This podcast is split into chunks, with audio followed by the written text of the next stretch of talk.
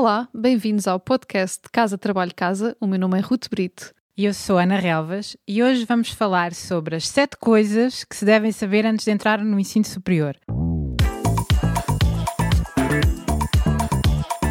Casa Trabalho Casa, o podcast sobre carreira que ousa quebrar o ciclo.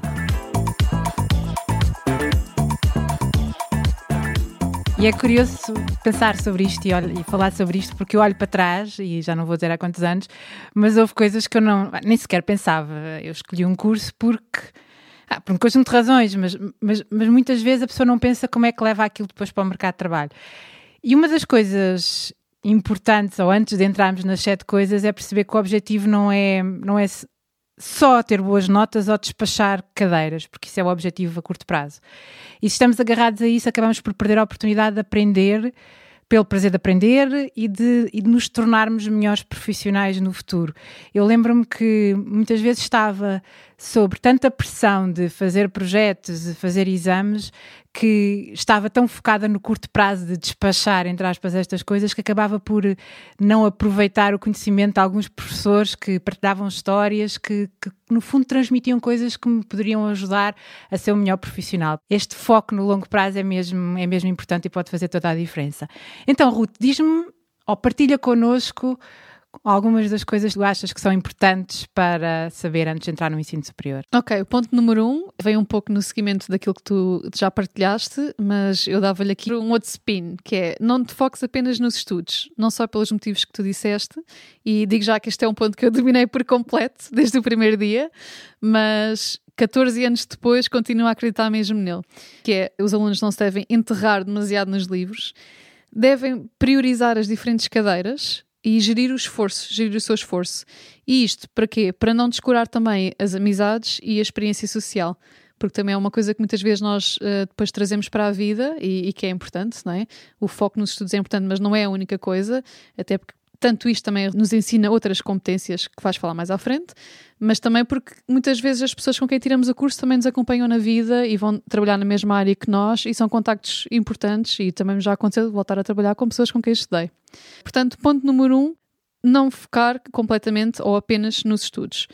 O ponto número dois, acho que é um ponto interessante, que é estudar aquilo que o curso não nos ensina.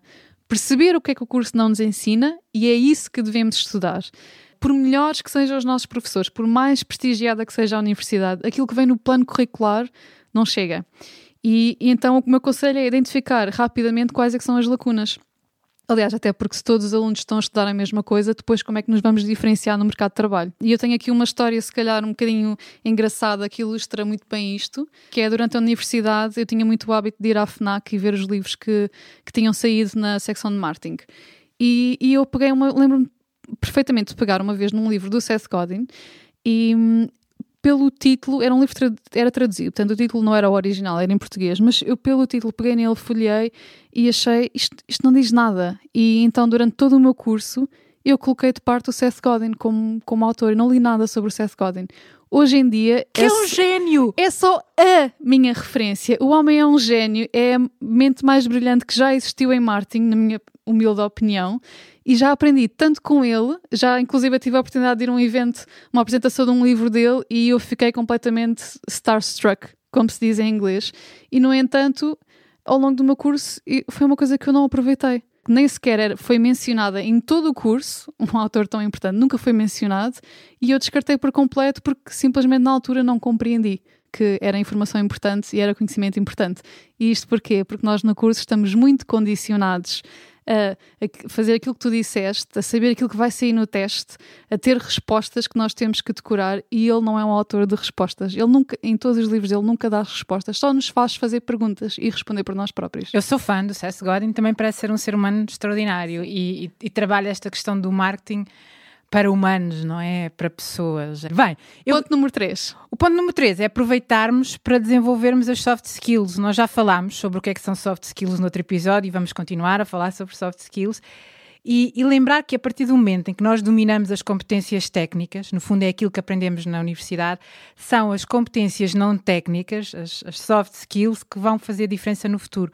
E o que nós aprendemos na universidade e colocamos no CV dá-nos o emprego, mas são as soft skills que nos mantêm lá.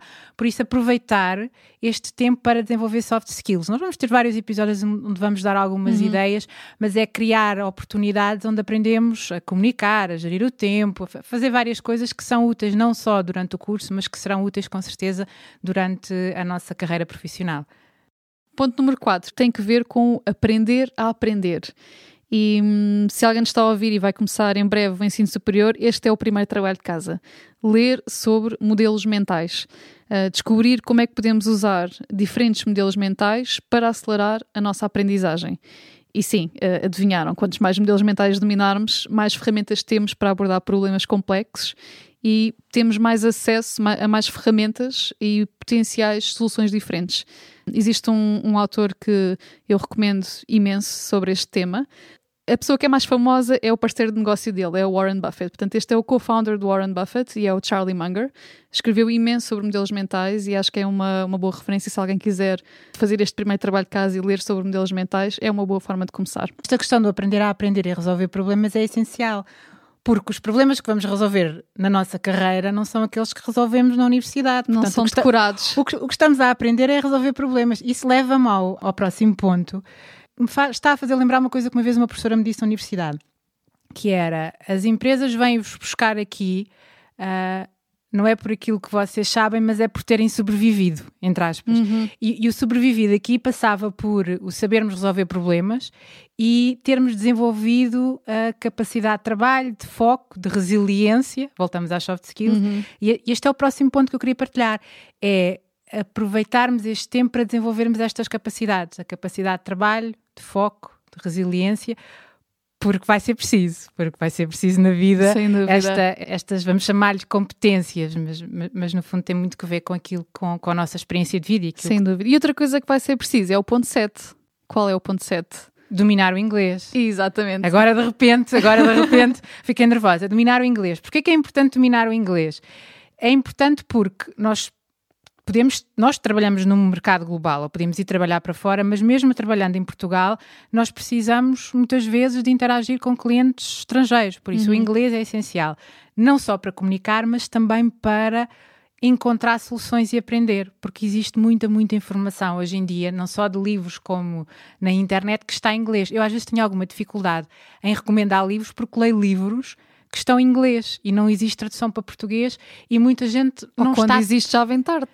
Sim, e, e, muita gente não está treinada ou, ou, acha que não consegue agarrar num livro completamente inglês e ler esse livro. Por isso, o domínio do inglês desde cedo é mesmo, mesmo importante. Embora eu acho que isto hoje em dia já está mais, já é mais natural uhum. do que uhum. quando, quando eu fiz o curso. Já, já, descobri porque é que eu te deixei nervosa há pouco. É porque eu saltei um, saltei um ponto. Aquele foi o número 6 e o número 7 um vem agora. Ok, ok. Exato. Então, o ponto número 7 uh, é começar já a preparar a entrada no mercado de trabalho. E isto vai ajudar a resolver aquele problema da galinha e do ovo, que é nós acabamos o curso, precisamos de um emprego, mas todos os empregos pedem experiência. Mas se nós não temos um emprego, como é que criamos experiência? Criamos antes, quando ainda estamos no curso. Como? Não estou a dizer que toda a gente tem que ser trabalhador estudante, mas há imensas coisas que nós podemos fazer durante o curso onde vamos empregar os conhecimentos que estamos a adquirir, desde uh, criarmos projetos, por exemplo, se estamos a aprender, sei lá, uh, sobre marketing digital, a melhor maneira de fazer marketing, aprender marketing digital é fazendo. Portanto, nós podemos criar um blog e depois esse blog precisa de audiência, então vamos empregar técnicas de marketing digital para gerar audiência para esse blog. Este é um pequenino exemplo, mas em todos os cursos é possível criar projetos onde vamos empregar estas competências. Até as próprias universidades às vezes têm projetos paralelos que não estão certo. relacionados com, com, os cursos. Eu, por exemplo, eu estou a pensar no técnico que tem várias coisas, desde a construção do satélite aos robôs, em que as pessoas podem, podem participar nesses uhum. projetos como uma atividade extra, mas que lhes dá uma experiência de trabalho em equipa, muitas vezes de gestão de projeto ou e de fazerem alguma coisa na certo. prática que tem visibilidade e impacto. Por isso, também estar atento dentro das universidades quais são essas oportunidades. Certo. Então, vamos recapitular quais são os sete pontos. O primeiro é não focarmos apenas nos estudos. Ponto número dois, estudar aquilo que o curso não nos ensina. Primeiro descobrir o que é e depois estudar. Ponto número três. Aproveitar para desenvolver as soft skills. Exato. E o 4, aprender a resolver problemas, começando por estudar o que são modelos mentais. E o quinto era desenvolver basicamente a energia, a energia física e mental, não é? Capacidade de trabalho, o foco e a resiliência, porque vai ser preciso. Portanto, esta é a quinta. A sexta, dominar o inglês. E a sétima, é preparar a entrada no mercado de trabalho. E aqui para concluir, isto é um tema que vamos abordar noutro episódio, mas se não foste colocado, se terminaste agora o 12 ano e por algum motivo não entraste no ensino superior, não é o fim do mundo, existe, existem soluções e opções e existem para o próximo ano. Obrigada por ouvirem o podcast Casa, Trabalho, Casa e até ao próximo episódio.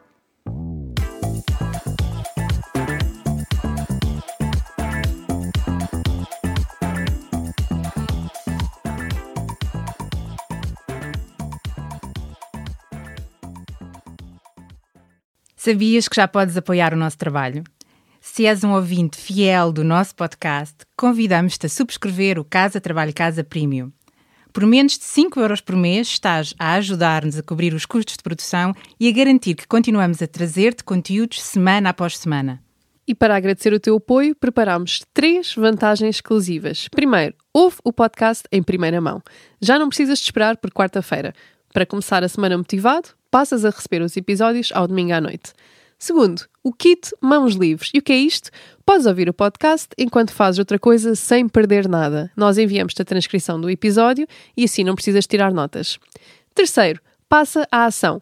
Uma vez por mês, oferecemos um recurso adicional que ajuda a colocar em prática algo que partilhamos no podcast. Pode ser uma folha de exercícios, um áudio de mindfulness com um propósito específico, um template de currículo, etc, etc. Muita coisa.